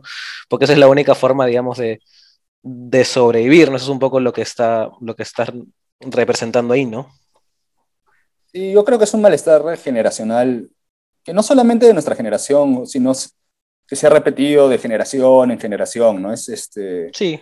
eh, es, es, un tema cíclico totalmente, ¿no? No, no creo que sea solamente de un, no, de un grupo humano específico, sino que este malestar creo que, que todas las juventudes la, la, pasan en algún momento, ¿no? Que va a ser, estamos trabajando realmente en lo que nos gusta, claro. este, ¿qué, qué pasará? Este, ayer justo estaba leyendo un, una encuesta que, que, hizo el país en España, eh, que es como cómo viven los chicos, o sea, o cómo, cómo piensan o cómo viven los, los jóvenes del siglo XXI, ¿no? Uh -huh. Y incluso Javier Cercas escribió una, o sea, a partir de, este, de, de, esta encuesta que se hizo en el país, Cercas escribe un artículo, que se los recomiendo, que dice el pesimismo de los jóvenes, ¿no? O sea, hay un pesimismo tremendo ¿no? Este, por parte de las, de las juventudes, o sea, ha caído el COVID, ¿no? o sea, ha caído el COVID, ha caído el tema, este, el tema de la política, o sea, eh, sin embargo, nuestra, o sea, si nos ponemos a, a reflexionar bien, como dice Cercas, y es, es muy interesante esto, este, nuestra generación no, no, no, la ha pasado peor que otras generaciones. O sea, ha, han habido generaciones anteriores que han tenido la guerra, o sea, han, sí. han, han, han, muerto, hay gente que ha muerto, en nuestro caso no tanto, pero tenemos un pesimismo mucho más crudo incluso, ¿no? Es como que... Eh, es que también estudiar, tenemos... tener una carrera... También Ajá. tenemos menos cosas en las que sostenernos, ¿no? O sea... Quizá, O sea, ¿no? Eh, siempre hay esta teoría filosófica de la ligereza, de la liquidez, ¿no? Que vivimos, digamos, en un mundo que carece de instituciones sólidas, ya, ¿no? Que antes había la, iglesia, el, Estado-nación, en fin. Eh, y ahora la pesadez ya no está afuera, sino está adentro, ¿no? Porque no tenemos las herramientas para enfrentar ese, ese mundo constante, ¿no? Y por eso estas cosas de depresión y de males, digamos, psiquiátricos y, psicológicos, ¿no? Que es algo súper Sí, siempre y se ve en la literatura también. Y, se, ve en la literatura, sí. Se está problematizando en la literatura, ¿no? Ahora hay, eh, muchos libros de jóvenes escritores jóvenes con temas, hablan de temas de depresión, de consumo, pero ya no como un afán de rebeldía, sino de consumo de drogas, sino ya terapéuticas. Sí, claro, terapéuticas, sí, e, exacto, ya, ya no son drogas ilegales, sino completamente legales, ¿no? y eh, sí, el, o sea, las, y las drogas, eh, o sea, el, el clonazepam, no sé, como que hay toda una cultura ya alrededor pues. de eso, ¿no? De la neurodiversidad. Sí, es eh, complicadísimo. Justo, justo leí un artículo de una chica, o sea, que decía que, o sea, eh, eh, una, una, chica joven que había, se había cuidado buen tiempo de no, tener, de no traer hijos al mundo, porque no tenía el dinero necesario para sostenerlos, ni una casa, vivía con sus padres, pero ya había llegado a los 35, 36 años y, y, y aún así este, no, no, no, podía, digamos, tener hijos y ya estaba viendo el tema de, de, de, o sea, ahora llegar a la infertilidad por el tema de edad, ¿no? Entonces es un, una, un, testimonio muy fuerte, claro, de una persona, de una chica que quiere tener hijos. Lo mismo puede pasar quizá eh, en otros casos. Sí. Este, es, es, y, y, ahí viene el tema de la, de la salud mental, el, la ansiedad, o sea, tanta información que tenemos a veces nos llena de, Obvio, sí. de, de paranoia, o sea, sí, sí, es, es una, una, cuestión muy, este, muy, muy compleja y muy triste también, ¿no? Sí, yo te tengo, eh, tengo, que interrumpir ahí porque Ricardo ya se tiene que ir, pero me quedo contigo yo, un ratito. Sí, sigan, sigan. Yo me despido, un fuerte abrazo, me ha gustado la, la dinámica. Este, me hubiera encantado seguir, pero los Dale, sí, tranquilo. No, está bien. Sí, okay. sí, dale. Estás en campaña, estás en campaña. Chao, Ricardo. chao. Sí, bueno, eso que hablas es muy... Justo Ricardo me escribió, para los que nos están escuchando, justo me escribió antes de la entrevista diciendo que le habían reprogramado una entrevista que tenía a las 7 a las 6. Entonces se le, se le complicó y, y ya, ya, ya son las 6 y 10. Te quería preguntar algo, ahora que, que hablabas de todo ese tema, y para no terminar la entrevista hablando de, depresión, eh, para terminar un tono mejor, ¿por qué te dedicas la novela a ti? No sé si alguien te lo ha preguntado. Ah, no, no, no, no, este, no me lo han preguntado, pero este, bueno, es que me lo dedico a mí porque me costó, en cierta manera, escribirlo, ¿no? Este, yo quería tener una novela, yo quería hacer una novela, este, hacer una novela cuesta trabajo, eh, tienes que organizar las cosas, entonces, y, y, como me gustó la novela, dije, este, bueno, además el, el tema, el fondo era un poco no se lo podía dedicar a, no sé, a, a mi flaca, digamos, o a, una novela rara para, era como para, dedicarle. Un poco complicado, sí, sí, o sea, ¿cómo le voy a...? Exacto, entonces dije, no, mejor me lo dedico a mí porque es, es algo que, bueno, este, me costó hacerlo y, y, me gustó. Mira, me costó hacerlo, pero la novela salió muy, muy rápido. En tres meses yo ya tenía todo el libro, más 100, o sea, estas 250 páginas, más 150 páginas más incluso que, en edición se cortó. Claro. Este, pero salió muy... Sí, sí, sí, este, tenía, tenía 150 páginas de más y se cortaron capítulos en la edición ya, ¿no? Pero este... Fue rápido la escritura, tres meses, pero no, no porque hayan sido tres meses no significa que no me costó escribirlo, ¿no? Sí, sí me costó, había que este, ver los mecanismos, qué cosa hacer, qué, qué no decir, qué quitar, y aún así se quitaron cosas eh, pero básicamente fue por eso la dedicación, ¿no? Me, este, me, la dediqué a mí. ¿Y en algún momento los editores te dijeron algo, no? De que por qué está dedicada a ti. ¿Por la dedicación? Sí. Eh, no, no, no. Este, no dijeron. a mí me, me, gusta, me gusta, sí, me gusta mucho este tema de, la, de, las, dedicas, de las dedicatorias de los libros. A mí este, también me, me, fascina, me gusta ver de los, cuando los escritores sí, sí, y este, me pareció también interesante, o sea, a mí, ¿no? Una cosa como esa. Sí. Y yo recuerdo una dedicación de, de, Bukowski que, que hace en uno de sus libros, no recuerdo, en Pulp, creo, que, que lo dedica a, toda la mala escritura, ¿no? O a toda la mala literatura, una cosa así. O sea, ese tipo de, de dedicaciones me parecen muy interesantes. Yo una vez estaba buscando dedicatorias buenas y vi una dedicatoria, no leí el libro, pero vi una dedicatoria que me gustó mucho, que era a mis hijos, sin quienes, sin quienes habría terminado de escribir este libro muchísimo antes. Eh, qué buena, me, pareció, muy buena. Qué buena. Eh, Debería hacerse una antología de, de, dedicatorias, sí, ¿Sabes quién sería bueno haciendo ese tipo de cosas? Rodrigo Fresán, que es un, este, Rodrigo Fresán es un, es un enfermo de este un loco, coleccionista de, sí, de frases, de, dedicatorias. En sus, en sus, libros pone como 10 epígrafes a veces. Sí, claro, como dos, tres páginas de epígrafes, ¿no? Sí, epígrafes y, y muy, y muy, muy geniales, de, no sé, lo saca así sería genial que, ¿no? un libro, una antología de dedicatorias, porque hay, hay, hay tremendas, hay tremendas, ¿no? Y Rodrigo Fresán es otro autor también interesante, ¿no? Que, que digamos, que muy en la, en la estética borgiana de la, de, digamos, de las, eh, eh, de mm, las influencias ¿no? y, la, y las constantes bibliotecas y, referencias constantes y la intertextualidad, es la palabra que se me iba, eh, ha, logrado pasar todo eso a través, digamos, de la malla de, de nuestra experiencia contemporánea y, hiperdigital, ¿no? O sea, e, e, es, muy interesante. A mí me gusta mucho sus, cuentos, sobre todo. Sí. Este, historia argentina. Claro. Me gusta, historia, historia argentina o de Argentina. Historia argentina es, ¿no? creo que libro de cuentos. Creo que, es historia argentina, sí. Sí, que ahí ya, ya lo vemos al Rodrigo Fresán en potencia pura, pues, ¿no? Claro. Pero también me gusta, mira, no, este, más que, o sea, es un gran escritor, un buen narrador, pero también me gusta sus prólogos, sus artículos. Sus artículos son muy buenos, sí. Sus artículos me encantan. Sí, o sea, sí. Y los prólogos que, o sea, yo, Rodrigo Fresán es un, un lector a mí me gustaría ser un lector como Rodrigo Fresán porque es, es una, una, máquina de, de, de, lecturas, o sea, tuvieras, hay una colección de, libros de bestseller, digamos, de, literatura negra o literatura policial. Este, yo compré, por ejemplo, ahí conseguí un, libro que se llama este, El poder del perro, de, ay, no recuerdo el nombre, del, autor, ahorita seguro ahora lo recuerdo.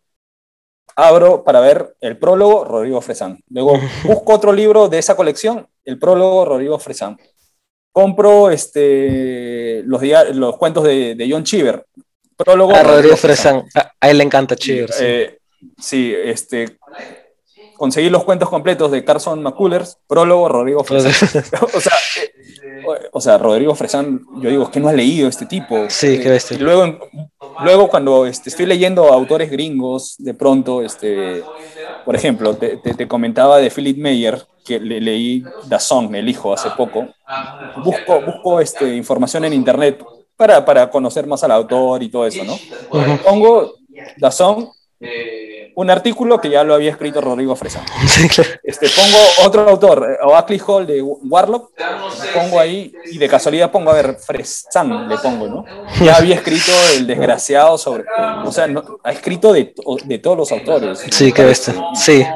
No, y, este... y, de muchos estilos, además, ¿no? Porque uno pensaría, ah, ok, este sí, es especializado en, en, esto, pero no, de todos lados. No, de todos lados. Es, es, es, tremendo, es tremendo, es tremendo, es tremendo.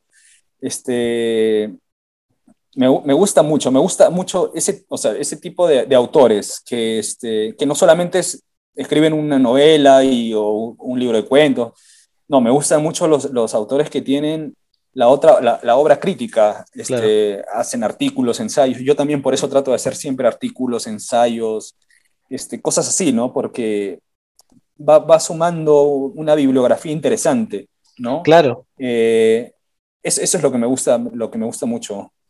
Yo vi un artículo tuyo, si no me equivoco, y eh, tú escribiste sobre The Voice, pues, ¿no? Sobre la serie. Sí, sí, sí. Que me gustó mucho el artículo. Eh, ah, la serie, sí, me, gustó mucho. La serie aún no lo he visto. Y justo, justo me.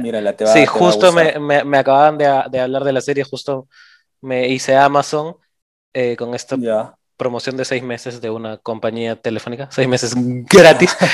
Eh, oh, es una buena, buena, buena promoción. Es la, este... y, em, y, sí, la, la, quiero ver, ¿no? Porque me, me, gustó. No, no quise leer todo porque ya me iba a meter en spoilers, pero, eh, pero sí leí y, me, y me, me, gustó mucho, digamos, claro, justo me, me recordó a, a Fresán y este tipo de, de escritores que, claro, que, que, para escribir bien no solo hay que saber leer, sino también que, o sea, que tener que pasarlo a una forma de artículo para procesarlo de, de un modo y calificarlo, te hace entender la obra de, de, de, otra forma, ¿no? ya sea serie, ya sea película, ya sea libro, ¿no?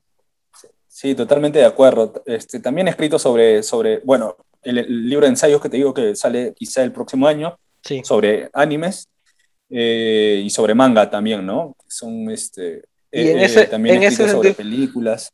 El, se ve claramente la, la referencia en, en, en,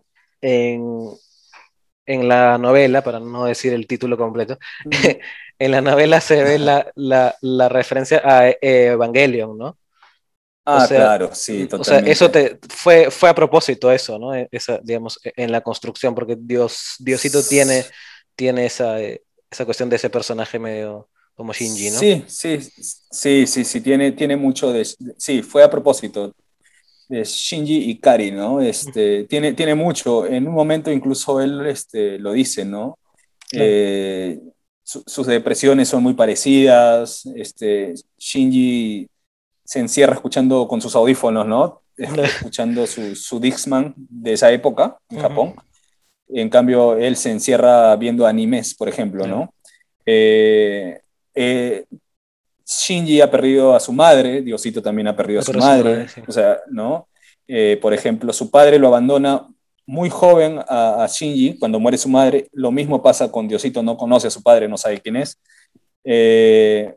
está con el, tema este de que, o sea, las chicas siempre son mucho más fuertes que él o, lo dominan, como en el caso de, eh, de, los protagonistas de la, novela, las chicas hacen lo que quieren con, con, Diosito, con el personaje. Igual pasa con Shinji.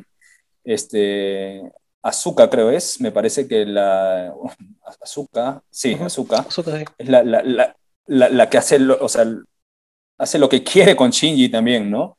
Eh, claro, como, como romana, ¿no? Como, como romana y la, y la, y la este, ¿no? o sea, y su pandilla. Las headers, sí. Las headers, sí. Eh, entonces, sí, tiene, tiene mucho de, de Evangelion y también este, la construcción del, del personaje, cómo se va quebrando psicológicamente poco a poco, ¿no? Claro. también, bueno, la referencia que es visible, digamos, ¿no? Este, o sea, todo, todo, el, todo el tema de ya de, de, ¿cómo te diría? de la referencia inmediata, pero también está la, la, referencia invisible, el constructo, ¿no? Claro, sí, a eso me refería. No, claro, están las referencias claras, pero también creo que había, por eso te preguntaba, ¿no? Porque había una construcción muy parecida en la estructura ¿no? Sí, sí, sí, sí. En la, en la, en la cuestión que sí, me pareció muy interesante. Y además eso, cómo se une eso, la falta del padre, por ejemplo, y la, la muerte de la madre también con esa búsqueda que él tiene que te termina que caiga, digamos, en esta idea de que tiene un hijo, ¿no? Y cuando me, me encanta la parte en la que se, digamos, en la que encuentra esta ironía en que, digamos, eh, ha perdido a su madre, ¿no? y ahora va, va, a ser padre, ¿no? Que después yo sé que hay, hay cosas que pasan que no, no las voy a decir, pero, pero eso me, me, parece muy interesante porque a la vez que, que, se nota la referencia con Evangelion, también hay una, como te decía cuando aún estaba Ricardo, eh, eh, también hay una, em, un retrato de, de, digamos, de esta vida del adolescente de estas épocas, ¿no? Sí, sí, sí. Yo, yo quería este, eh, crear un, o sea, o narrar un estado de ánimo, ¿no? Un claro, estado de ánimo. Eso tiene mucho, sí. Y ese estado de ánimo, este, yo no quería narrar el estado de ánimo, el mío ahora, o sea, porque yo no soy tan referencial cuando escribo, no, no me gusta mucho la, la referencialidad eh, para mi escritura. Mm, trato de esconder eso mucho. Entonces yo decía, necesito narrar un estado anímico, ¿cuál puede ser? Eh, pensé en mi adolescencia y, un estado de ánimo de la adolescencia millennial, porque creo que faltaba una novela que, en cierta manera no, no necesariamente totalice, ¿no? pero sí este, eh, haga un primer acercamiento, un primer paneo a, más o menos lo que se, lo que se vivió eh, en toda esta primera etapa de los, del, siglo XXI. ¿no? Han habido novelas del siglo XXI, sí, pero ambientadas en los 90, en los 80, de gente que se iba, que está muy bien porque son novelas este, de personas que, que han vivido otra época, pero no, yo creo que faltaba eh, una novela de nuestra generación eh, con toda esta problemática, ¿no? Este, no sé si generacional, porque no quisiera también que, que suene que esta es una novela... Claro, que es, que es la, la novela de la generación, ¿no? Claro. No, no, no, porque van a salir seguramente muchas novelas más y todo. Obvio. Pero me interesaba que haya un primer acercamiento, ¿no? Como una, una, una primera un primer paneo de ciertas cosas y desde la adolescencia, ¿no? Eh, seguramente alguien ya va a escribir de los 30 del siglo XXI, seguramente, pero yo quería hacer este primer este, esfuerzo narrativo y conceptual también, y, y, así empezó, ¿no? Desde este, desde este estado de ánimo del adolescente millennial, de su malestar, de, su, de todo este tipo de cosas. Claro. Bueno, yo ahí te, te, dejo, creo que ha sido mi entrevista más larga hasta ahora. Eh, ah, pero eh, nada, de verdad, muchísimas gracias. Ya saben, bueno, igual lo voy a decir en el podcast cuando edite todo, pero tu, tu, libro, El amor es un perro que ruge de, de los abismos, está eh, disponible en librerías. Muchas gracias, de verdad, te pasaste. ¿ah? No, gracias a ti, gracias a ti por el tiempo, por la buena onda y a Ricardo también ha sido una charla bastante... Mira, yo ni he sentido el tiempo. ¿ah? Sí, yo, yo, yo tampoco, yo solo estaba preocupado por Ricardo porque me había dicho que tenía que irse a las 6 y, 6, y 10, pero después ya em, de verdad ha fluido muchísimo. Así que gracias a ti y a Ricardo también que nos escucha. Listo. chao. cuídate. Chao, cuídate. Cuídate, chao.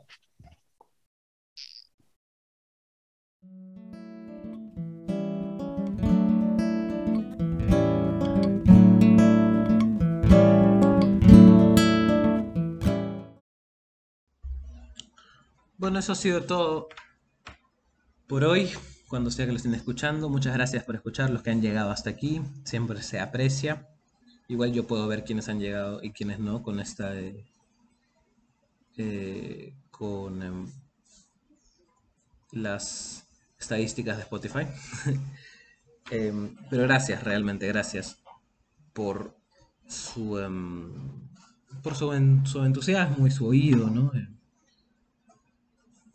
Eh, no sé, no sé por qué estoy un poco como que, como si estuviera, como si estuviera reempezando el podcast, ¿no? O como si empezara de, de cero. Ya ustedes saben lo que se, trata este podcast y los que no, bienvenidos. Em, pero no sé, estoy con, ganas de repasar un poco. Eso es lo bueno de, que sea un podcast y no un programa, digamos, eh, visual, ¿no? Que puedo tener estos silencios un poquito más, que puedo em, relajarme un poquito más y, em, y que me puedan escuchar así, ¿no? Como un monólogo interior. Así es como yo me hablo cuando me hablo solo. De hecho, ahora estoy hablando solo, no hay nadie acá. Eh, solo unas construcciones que no paran y que estaba diciendo, bueno, voy a eh, esperar que paren y no han parado todo el día. Y estoy seguro que apenas termine de grabar van a parar los ruidos de construcción, porque así es la vida. Eh, pero bueno, igual. Em, nada, ya saben, compartan si les ha, gustado. Em, compartan no solo el podcast, que lo que lo pueden compartir, em, repito, pasando el link de Spotify, también compartiendo la publicación de Instagram y de Facebook. Muevan, por favor, muevan, muevan sino también compartan no, no solo esto, sino también la, el trabajo, en este caso de Ricardo y de, y de JJ, ¿no? Estos dos libros muy interesantes, muy buenos, que recomiendo muchísimo. Ya terminé el de JJ cuando la entrevisté, aún no lo había terminado. Eh, y sí, la verdad, la verdad es, es muy interesante. No quiero decir mucho más. A veces utilizo estos, estos finales para un poco explayarme, porque sé que esto nadie lo está escuchando. porque yo cuando escucho podcast de entrevistas siempre voy a la entrevista y, y, lo, el comienzo y el final no lo escucho. Eh, pero también lo uso a veces para hablar un poco de lo que se hablaba en la entrevista, ¿no? Y de lo que sea eh, y de las propuestas de los libros y eso. Y si bien ha habido cosas muy interesantes, em, creo que se ha dicho ya bastante, ¿no? Eh, y además la entrevista esta vez la, hice hace una semana, entonces no me acuerdo todo. no, mentira, eso es mentira. Eso es mentira, sí, mentira. No pueden ver mi cara que claramente me delata. En fin, bueno, muchas gracias eh, por escuchar. Muchas gracias a JJ, Joe, Joe, todas sus personalidades. Y muchas gracias a Ricardo Sumalavia, siempre. Además, bueno, sí quería decir especialmente eh, muchas gracias a, Ricardo que me acompañó en la presentación de mi libro Cántame algo nuevo hace no, no mucho. Fue muy amable. Eh, fue también eh, presencial, tuvo una poca gente, pero digamos, había un evento medio presencial, muy interesante, y, y, Ricardo fue y apenas le dije, aceptó, incluso antes de saber cómo era el protocolo de sanidad, después le pregunté, después le, me preguntó y después le, le expliqué y todo perfecto. Pero sí quiero agradecerle a él especialmente por eso, Ricardo siempre siempre eh, eh, em, cuando lo necesito, cuando le pido algo, cuando conversamos, siempre es muy amable y nos ayuda muchísimo, muchísimo, muchísimo, de verdad. Y sí quería, eh, y además creo que Ricardo es el único, hasta ahora por lo menos, que ha estado en todos mis, mis programas, ¿no? En Somos Libros Hacemoslo siempre de versión, programa online, ¿no? Estuvo, en, estuvo además dos veces ahí, creo. Estuvo en el primer podcast que hice de Somos Libros y ahora está en este. Me parece que es el único, ¿no? Porque, bueno, Katia estuvo en, Somos Libros, el programa, no el podcast, el programa de televisión virtual, como se llame. Y, eh, y, estuvo acá, ¿no? Pero creo que no estuvo en el programa, en el, no, no estuvo en el podcast de Somos Libros, que tuvo muy pocos episodios, ¿no? Pero bueno, así que especial agradecimiento a, Ricardo. Ya saben, compren selección peruana, compren. Eh, voy a tener. el amor es un perro que ruge desde los abismos. tuve que recordarme el, título porque siempre pienso que es un, el amor es una bestia. Entonces el amor es un perro. No. Eh, que me recuerda al. Eh, sé que tiene una tiene un montón de referencias ese, una referencia a, a Evangelion y a, Evangelion y a em, Charles Bukowski ese título, pero a, mí me recuerda, cada vez que escucho es un perro, me recuerda al video sobre Messi. Messi es un perro, que lo recomiendo también muchísimo, que es un artículo, ¿no? Pero en fin, eh, eso es todo, eso es todo, eso es todo, amigos. Eh, recuerden, compartan, muevan. Les agradezco de antemano y no se olviden tampoco que esto no está pasando. Chau.